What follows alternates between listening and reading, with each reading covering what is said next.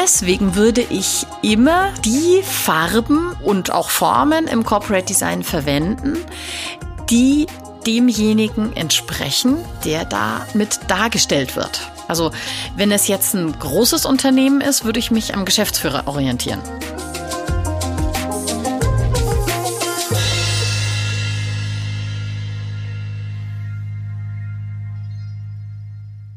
Herzlich willkommen zum Podcast Feng Shui ist man nicht mit Stäbchen.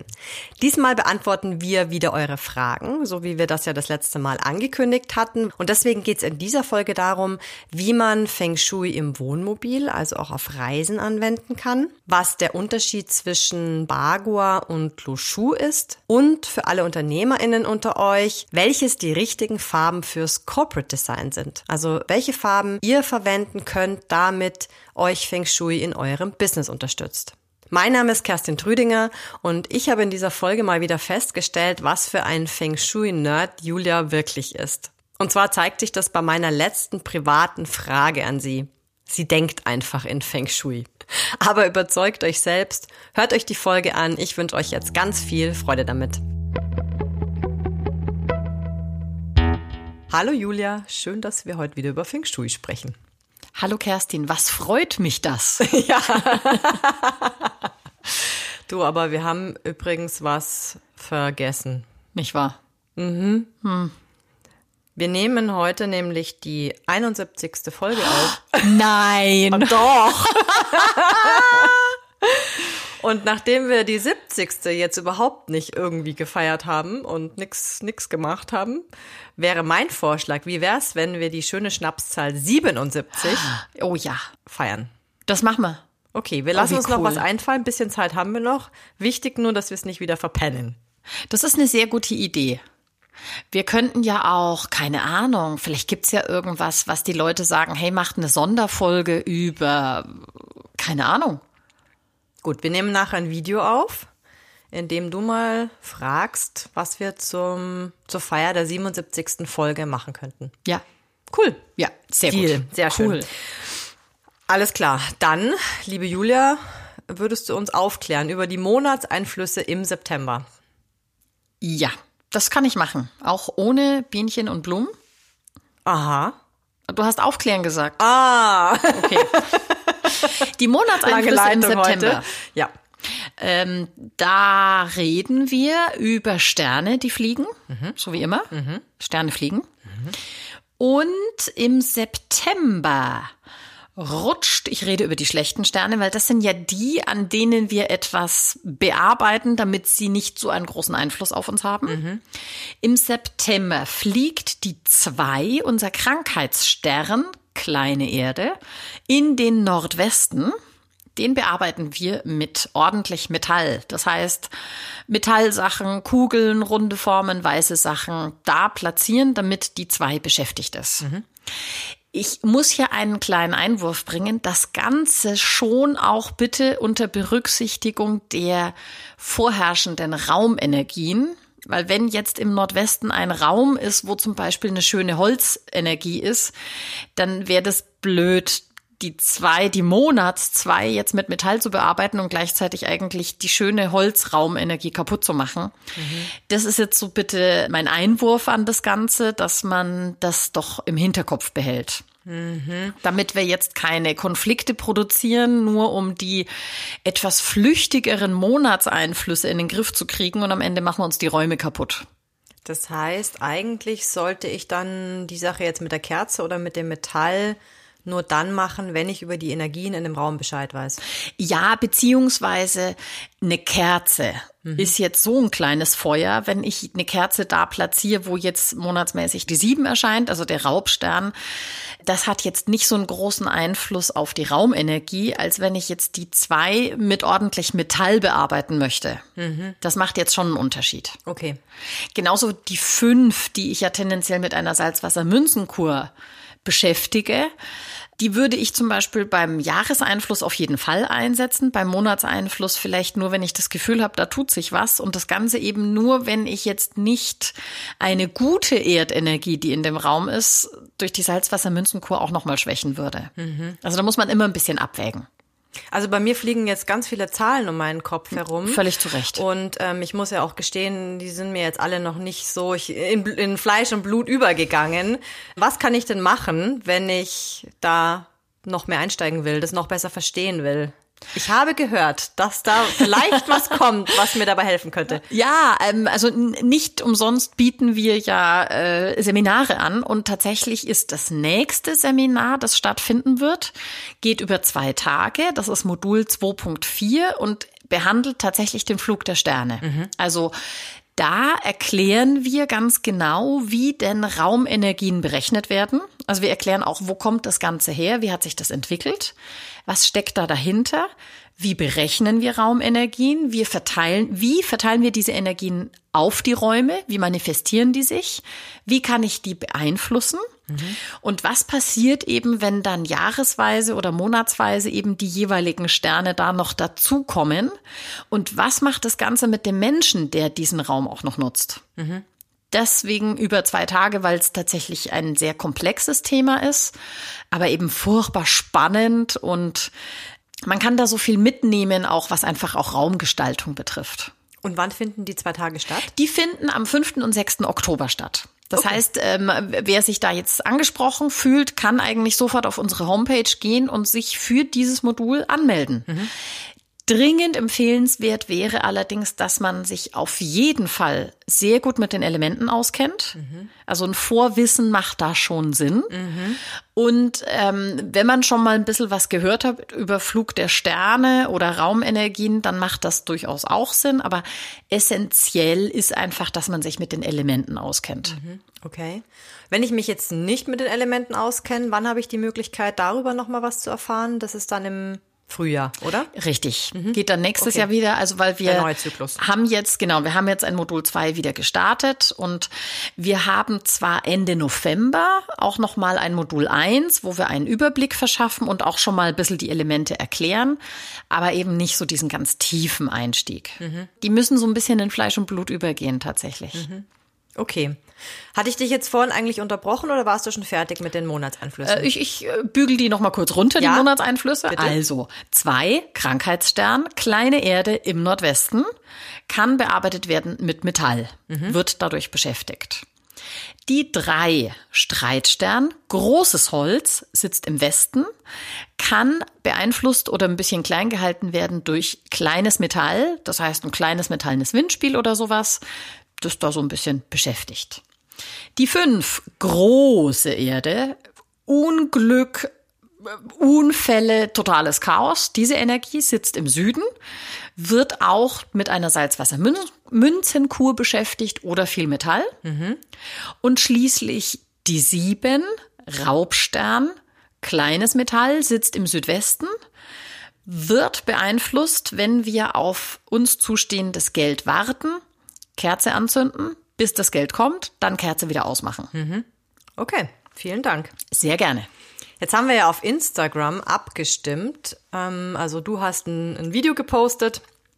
Da ging es darum, wir haben die Community gefragt, wollt ihr lieber noch mehr Details oder noch mehr Infos zu den Elementen haben oder sind euch Anwendungen und Beispiele wichtig oder seid ihr daran interessiert?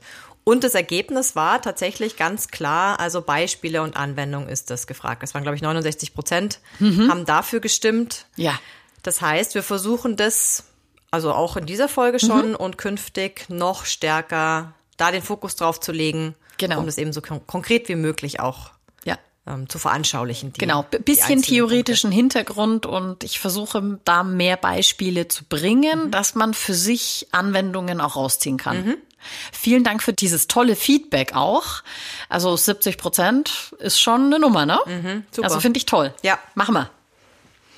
Gut, und dann haben wir ja das letzte Mal schon gesagt, wir haben einige Fragen bekommen von euch, also auch nochmal vielen Dank dafür und haben letzte Folge gar nicht alle bearbeiten können oder du konntest gar nicht alle beantworten. Deswegen setzen wir das jetzt heute fort und ich lese dir jetzt mal eine Nachricht von der Angelika vor. Mhm. Angelika schreibt, ein Wohnzimmer zum Beispiel besteht je nach Größe aus vielen Sektoren. Das heißt, aus dem Bagua sind der Südosten, der Osten und Nordosten vertreten. Die haben ja unterschiedliche fliegende Sterne in ihren Sektoren. So kann es sein, dass im Osten zum Beispiel sehr gute Sterne sind, aber im Südosten weniger gute. Welche Sterne wirken denn in einem so großen Raum? Gibt es Prioritäten der Sterne, wenn viele unterschiedliche Bagua-Bereiche im Raum sind? Mhm. Jetzt muss ich gleich was anschließen. Dieses Wort Bagua benutzen mhm. wir ja gar nicht. Richtig. Kannst du da jetzt noch mal für Aufklärung sorgen? Ja.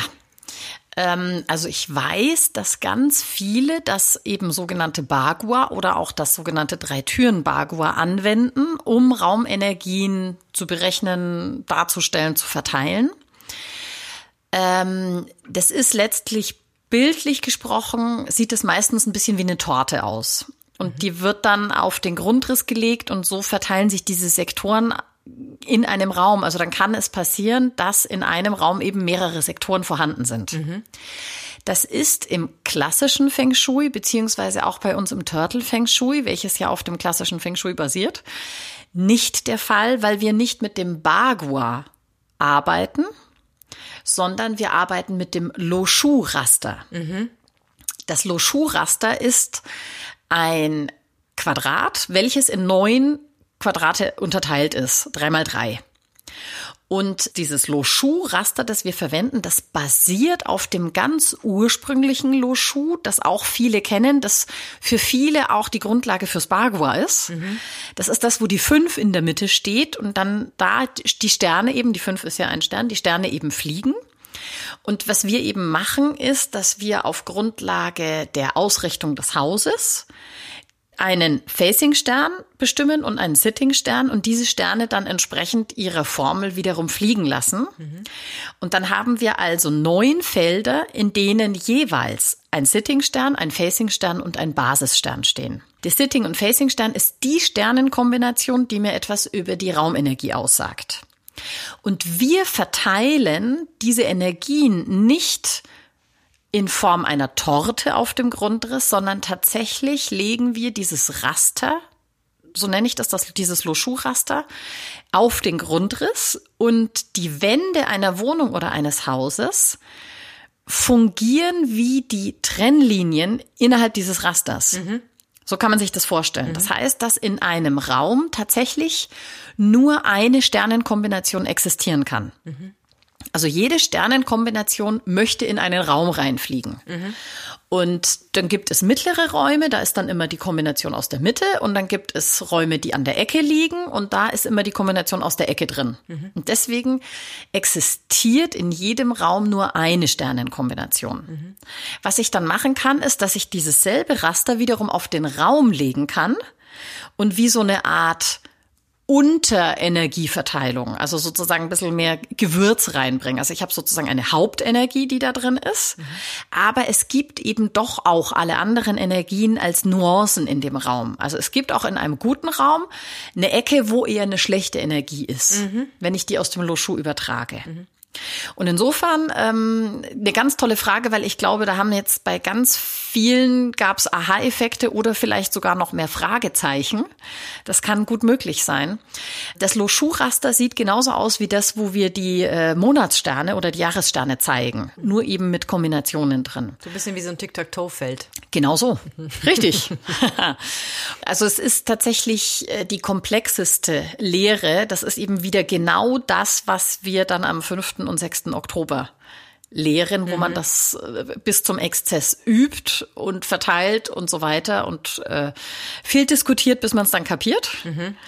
Und äh, deswegen, um sozusagen diese Frage zu beantworten, also nach unserer Lehre gibt es nur eine Kombination in den Räumen, aber durchaus diese darunterliegenden Tendenzen. Aber es gilt die Hauptenergie. Mhm.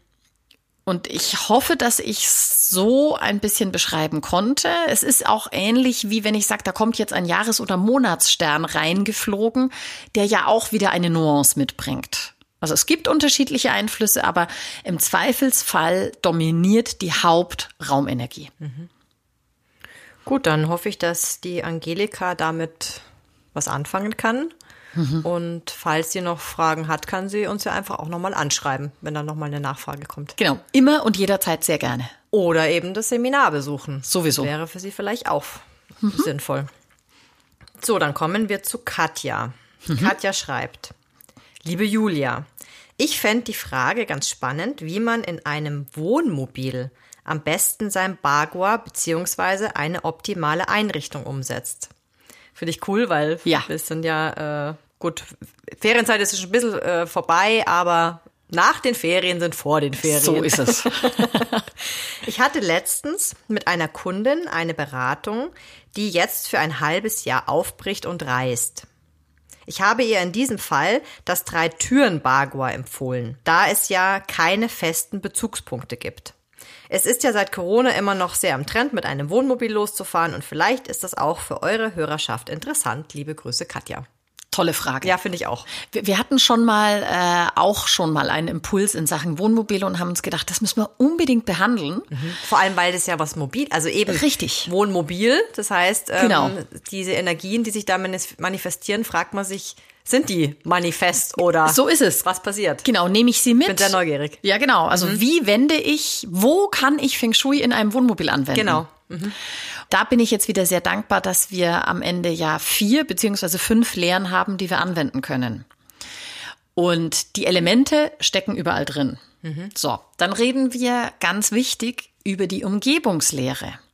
Das heißt, in dem Fall ist das Wissen um die vier beziehungsweise fünf Krafttiere total hilfreich und auch eben das Wissen, ähm, welche negativen Einflüsse kann es denn geben, so dass ich denen ausweichen kann. Sprich, Anwendungsbeispiel: Ich fahre also mit dem Wohnmobil auf den Campingplatz und man hat nicht immer die Möglichkeit, aber empfehlenswert wäre es natürlich, dass man sich den Platz selber aussucht, wo man das Wohnmobil platziert und dann vor allem auch wie. Das heißt, man sucht sich am besten einen Platz, der einen kleinen Hügel im Rücken hat, als Turtle, einen kleinen Drachen hat, einen kleinen Tiger hat und einen wunderschönen Phönix, also mit Blick nach vorne. Also vielleicht ein bisschen eine Eingrenzung links und rechts als Drache und Tiger und eben Weitblick nach vorne. Vielleicht sogar am besten am Wasser, wäre natürlich traumhaft. Oh, ich habe da gerade ein schönes Bild im Kopf. Und jetzt, um nochmal auch auf die Anregung unserer Community mit den Beispielen zurückzukommen, wäre dann beispielsweise dieser Hügel auch. Ich stelle mir da jetzt dieses, zwar nicht sehr schön, aber dieses große Sanitärhäuschen vor, das es da oftmals gibt, das ja dann auch so einen kleinen Hügel fast symbolisiert. Richtig, O- sehr gut. Oder ist es, ähm, ich habe mir auch jetzt einen riesigen Baum vorgestellt, wäre das dann auch vergleichbar eines Hügels? Genau, also letztlich geht es um den Schutz im Rücken, dass von hinten keiner kommen kann. Das kann auch eben, das kann ein Haus sein, das kann eine Hecke sein, das kann eine Mauer sein. Im Prinzip zu wissen, von da hinten kann keiner kommen. Das wäre eine tolle Turtle. Kann ich mir das auch nicht selbst bauen, indem ich beispielsweise ähm, so eine Plane aufstelle, äh, so einen Sichtschutz? Ja, genau. Fungiert der auch dann Genau. in der Form? Wenn ich dann sage, okay, ich habe ein Wohnmobil, das hat da seitlich eine Tür, das ist die Haupttür, die ist offen und dann äh, sorge ich dafür, dass von hinten da keiner ans Wohnmobil ran kann und links und rechts baue ich mich so ein bisschen ein mit den Dingen, die ich da dabei habe und nach vorne habe ich dann den offenen Blick. Dann hat man die Umgebungslehre schon mal angewendet. Dann ähm, hat man ja im Kopf, zu welchem Trigramm man selber gehört, also welche Richtungen man nutzt am besten. Das heißt, man stellt sein Wohnmobil so hin, dass man dann schlafenderweise, jetzt kann man ja Gott sei Dank sich auch umdrehen im Bett, aber dass man schlafenderweise den Kopf in die Richtung legt, aus der man positive Energien bekommt. Mit dem Wohnmobil eigentlich genial. Total. Super. Ja. Kann man noch so ein bisschen rumjustieren. Ja, genau. Genau so. Und dann weiß man ja anhand des Trigramms auch, welches Element einen prägt.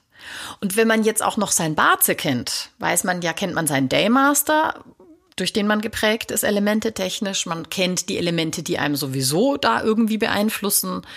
Das heißt, was die Inneneinrichtung des Wohnmobils betrifft, ich kann jetzt natürlich nicht die Schränke rumschieben, aber ich kann das ja auch farblich gestalten. Wenn ich jetzt jemand bin, der unbedingt Holz braucht als Unterstützung, ja, dann mache, hänge ich mir halt grüne Vorhänge hin. Oder eine grüne Decke, grüne Kissen und solche Geschichten. Also, dass ich das Wohnmobil innen so gestalte, dass da die Elemente vorhanden sind, die ich brauche. Und dann, das sind die Möglichkeiten, die ich habe. Also ein Loschuh-Raster kann ich jetzt eigentlich nicht im Wohnmobil draufbringen, weil ich immer andere Himmelsrichtungen habe und weil diese Energien auch einfach länger brauchen, um sich zu manifestieren. So wie wir ja sagen, du kriegst sie eigentlich erst raus, wenn du umziehst mhm. oder das Haus ein Dreivierteljahr leer steht. Mhm. Was beim Wohnmobil, das steht dann vielleicht mal ein Dreivierteljahr leer, aber es steht ja jedes Mal anders da. Ja. Und ich reise ja selten alleine in einem Wohnmobil. Genau. Was, wenn ich jetzt elementetechnisch, sparzetechnisch sehr unterschiedlich bin? Wie löse ich das dann am besten? Immer durch Kompromisse. Mhm. Also einfach schauen, was möglich ist. Am Ende entscheiden, wen fördern wir jetzt mehr. Und wie gesagt, das ist ja auch nur ein Urlaub. Es ist ja eine, also selbst wenn man jetzt länger unterwegs ist, das ist ja ein bisschen was anderes, als wenn man Jahrzehnte in einer Wohnung lebt, wo wirklich die Einflüsse dann auch deutlich mhm. da sind, äh, kann man das, was da auf Reisen und im Wohnmobil passiert, nochmal ganz anders ab. Und wir können uns das ja dann entsprechend auch noch aus der Umgebung holen. Mhm. Ja, man verbringt ja dann nicht so viel Zeit im Wohnmobil genau in der Regel, so weil man ja auch was sehen will von dem genau. Land, in dem man dann sich gerade befindet ja, genau. in der Umgebung. Okay, gut. Dann hat uns Miriam geschrieben. Mhm. Sie schreibt, Hallo Julia, können die unterstützenden Elemente im Corporate Design verwendet werden, um das Unternehmen positiv im Business zu fördern. freue mich auf die nächste Folge. Liebe Grüße, Miriam. Toll. Danke, Miriam. Super Frage. Ja. Mhm. Und ich habe jetzt tatsächlich im Kopf gleich zwei, drei Fragen gleichzeitig gehabt. Mhm. Ich habe mich nämlich gefragt, welche Elemente nehmen wir denn fürs Corporate Design? Mhm. Nehmen wir die, die einem selber entsprechen oder nehmen wir die, die man braucht? Oder nehmen wir die, mit denen wir eine Botschaft transportieren möchten? Das, das war so das. Mhm. Aber ähm, letztlich bin ich zu der Erkenntnis gekommen, wir alle verkaufen ja am besten, wenn wir authentisch sind. Mhm. Wenn du nicht authentisch bist, dann zieht keiner. Dann kannst du noch so tolle Sachen erzählen, das funktioniert nicht. Deswegen würde ich immer die Farben und auch Formen im Corporate Design verwenden, die demjenigen entsprechen, der da mit dargestellt wird. Also wenn es jetzt ein großes Unternehmen ist, würde ich mich am Geschäftsführer orientieren. Mhm. Zum Beispiel. Und würde dann diese Farben verwenden. Und das Lustige ist, dass es bei mir persönlich ja tatsächlich genauso ist. Mhm. Also mein Paustarchitektur-Logo oder auch meine Paustarchitektur-Farben sind, ich sage jetzt mal so Türkis, Petrol und Braun. Mhm. Braun entspricht meinem Trigramm der Erde und dieses Petrol oder Türkis entspricht meinem Daymaster Wasser. Mhm. Also ich gehe schon so nach außen. Hattest du das damals mit Feng Shui in Kombination irgendwie auch ausgewählt oder? Es hatte sich so Zufall? ergeben. Also es war Zufall. Ich glaube, wir sind so ein bisschen in die Richtung gekommen und dann habe ich gesagt, Mensch, das ist eigentlich genial, weil das bin ja sogar ich. Ja, wahrscheinlich äh, spielt da irgendwie dann auch die Intuition mhm. und das Gefühl auch mit. Ja, ja, also weil ich es dir einfach auch gefallen hat, weil das genau. deine Farben sind und deine Elemente. Genau. Und die interessanteste Frage wäre, warum hat meine Grafikerin das damals so ausgesucht? Mhm. Mhm. Stimmt. Wahrscheinlich, weil sie es vielleicht wahrgenommen hat, unbewusst. Mhm wo wir jetzt wieder bei der Authentizität wären, ich würde immer diese Farben verwenden, weil es noch mehr das transportiert. Mhm. Und weil man auch mit einem anderen Selbstverständnis auftritt. So, schau, ich übergebe dir meine Visitenkarte, meine Unterlagen, das bin ich. Mhm. Das ist, da, da kommt was anderes rüber. Ja, und es ist ja auch nicht zu unterschätzen. Also ich meine, deine Homepage ist ja wirklich dein Aushängeschild, mhm. wie auch deine Wohnung beispielsweise oder dein Büro. Genau. Und ähm, beeinflusst einen Kunden oder eine Kundin stark. Mhm. Geht auf deine Seite und sagt, gefällt mir oder gefällt mir nicht. Und wenn es einem nicht gefällt, dann ist mal weg. Ja. Also insofern würde ich tatsächlich allen empfehlen, die äh, ein eigenes Business haben oder aufbauen, Nutzt die Farben in eurer CI, die euch entsprechen, mhm. dann läuft das Business besser. Mhm. Also tolle Frage von der Miriam. Vielen Dank auch dafür. Dann kommen wir zur letzten Frage und zwar von Ann-Sophie. Wie legt man das Bagua, haben wir schon wieder Bagua, auf den Grundriss, entsprechend der Himmelsrichtungen oder orientiert sich das anhand der Position des Eingangstors? Mhm, genau. Der Eingangstür. Da, da sind wir wieder. Mhm. Also tatsächlich jetzt im klassischen Feng Shui kein Bagua, sondern ein Lo Shu-Raster. Und das wiederum ausgerichtet an der Ausrichtung des Hauses. Und das greift jetzt die Frage wieder so ein bisschen auf. Reden wir jetzt über die Ausrichtung des Hauses oder über die Ausrichtung der Eingangstür? Im klassischen Feng Shui bestimmt man das Facing des Hauses und das kann eine andere Seite sein als die, wo die Haustür liegt. Mhm deswegen muss man sich das immer ganz genau anschauen und auch so ein bisschen die Umgebung anschauen, die einem auch einen Hinweis geben kann, wo das Facing ist. Das Facing ist die youngste Seite, also die offenste Seite.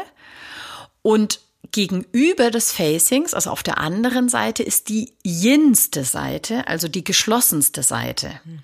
Und manchmal ist das nicht so ganz eindeutig und deswegen guckt man sich die Umgebung an und wenn man dann feststellt, hey, da ist eine Turtle, also da ist etwas, was zu ist, dann ist das die Yin-Seite. Mhm. Dann kann ich leichter auf das Facing schließen. Mhm.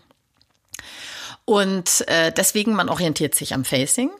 Bei Häusern bei Wohnungen oder bei Einheiten, die innerhalb eines äh, größeren Hauses sind, orientiert man sich an der Eingangstür. Mhm. Also da ist dann wurscht, wo das, da gibt's ganz seltene Sonderfälle, wo man sich entscheidet, bei einer Wohnung das Housefacing zu verwenden. Mhm.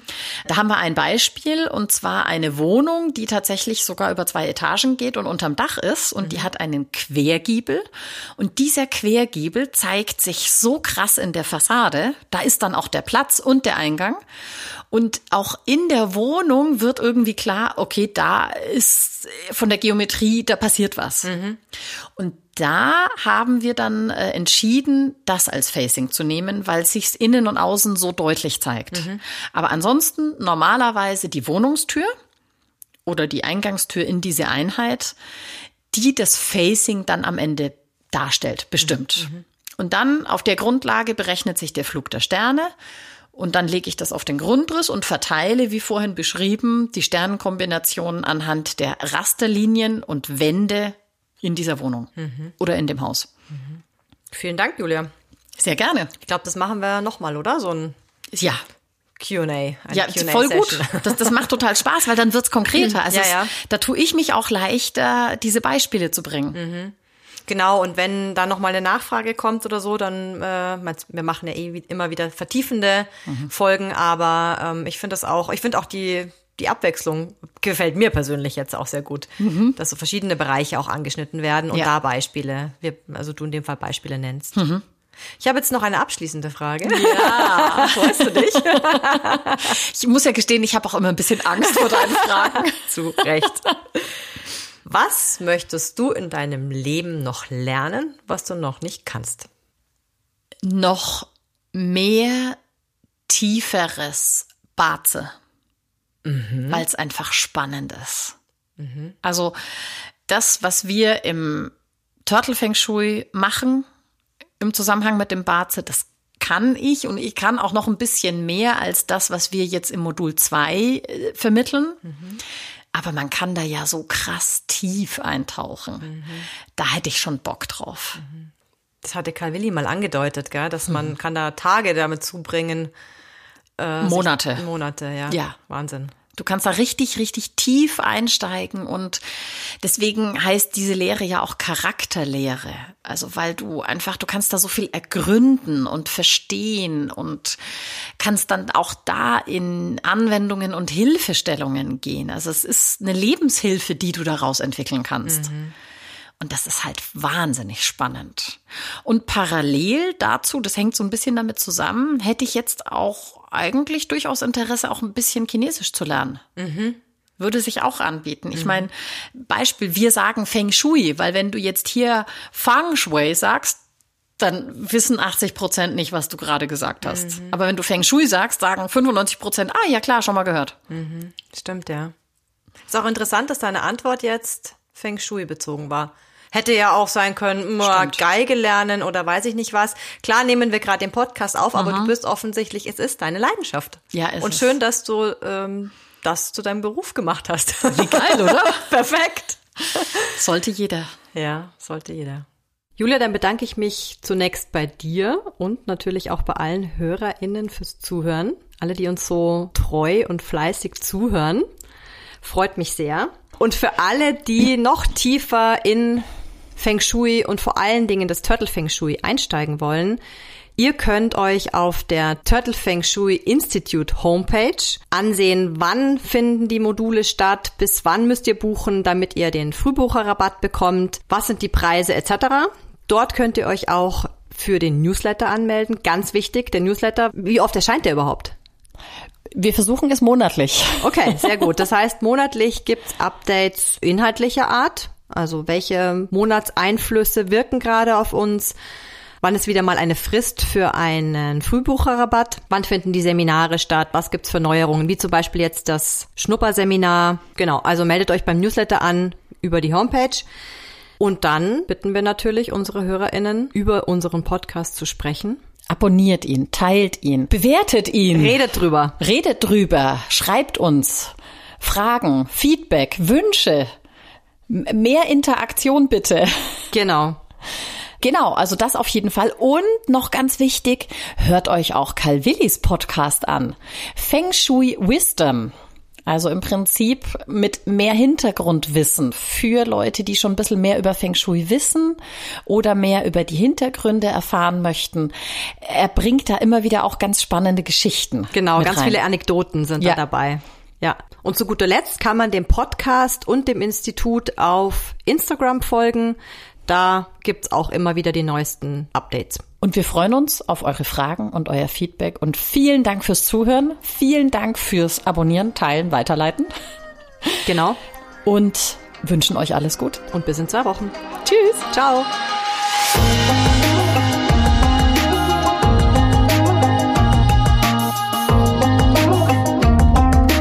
Dieser Podcast wurde produziert von Kerstin Trütinger.